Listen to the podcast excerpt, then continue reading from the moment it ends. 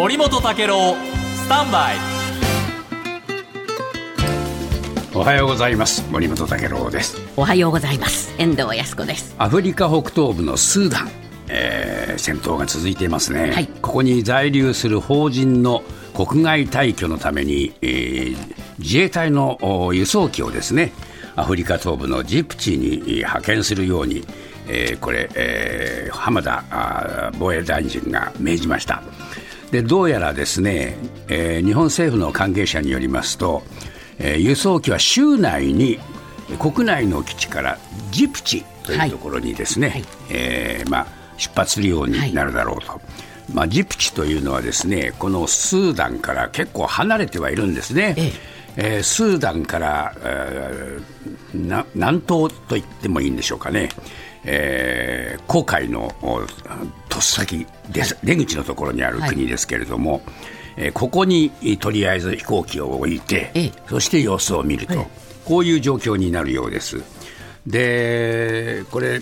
部隊の到着前に例えばですね何か、えー動きができれば、え。これはね陸路というのもね選択肢に入ってるっていうんです。陸上輸送まで検討の幅に入れているという、でこの陸路にしても、えーそれから飛行機で退避するにしてもですね結構これね距離があるんですね、で例えばジプチとおこのスーダンのハルツームというところとの間には、えー距離にして大体1600キロぐらいあります、で車だと30時間気の遠くになるような時間ですね、えー航空輸送でも、えー、56時間かかるんじゃないかと、まあ、こういうくらいに離れた場所になっちゃってるんですが実はスーダン情勢に関してはですね外出は一切できない。はい。それから大部分の地域で停電と断水が続いているということで、えーまあ、この停戦が守られていない状況ですから、どうもですね、